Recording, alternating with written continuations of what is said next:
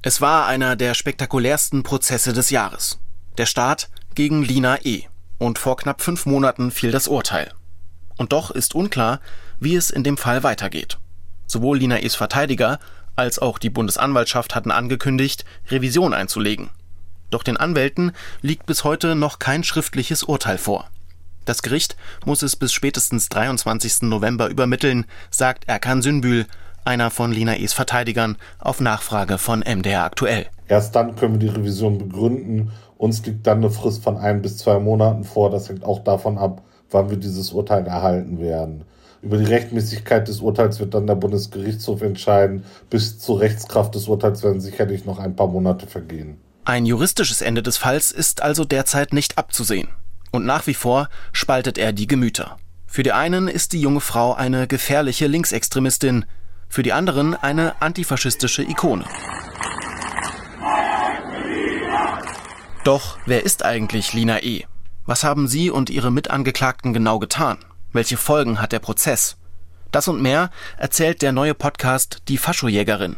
Ein Autorenteam hat zum Beispiel Tatorte besucht und rekonstruiert, was dort passierte. Die Scheiben werden eingeschlagen, es wird auf die Leute in dem Auto direkt draufgeschlagen, äh, sie werden mit Pfefferspray besprüht. Außerdem geht es um die möglichen Gründe für die Radikalisierung der jungen Leute und die Rolle, die der Leipziger Stadtteil Konnewitz dabei spielte.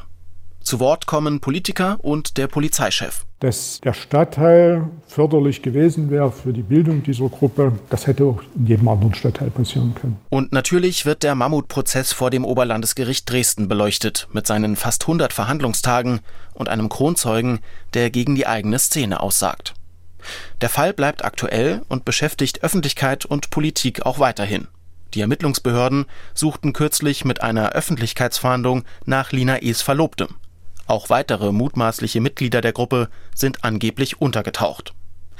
Haben wir es wirklich mit einer neuen Dimension linker Gewalt zu tun? Davor warnen bereits einige, etwa Sachsens Verfassungsschutzpräsident Dirk Martin Christian. Menschen werden vorher ausgespäht, dann wartet man einen günstigen Moment ab äh, und dann werden Personen aus dem Hinterhalt von einer Kleinstgruppe, die professionell geschult zu sein scheint, attackiert. Und zwar mit diesen Hilfsmitteln, also Brechstangen und so weiter. Andere kritisieren das Vorgehen der Behörden und die aufgeheizte Debatte etwa der Kriminologe Nils Schumacher. Das ähm, wird auf jeden Fall Druck aufbauen gegen all diejenigen, die auch schon in den vergangenen Jahren für beispielsweise antifaschistisches Engagement als Linksextremisten etikettiert worden sind. Exklusive Gespräche mit Sicherheitsbehörden und Politik, mit der linksautonomen Szene und Lina E.s Verteidigung.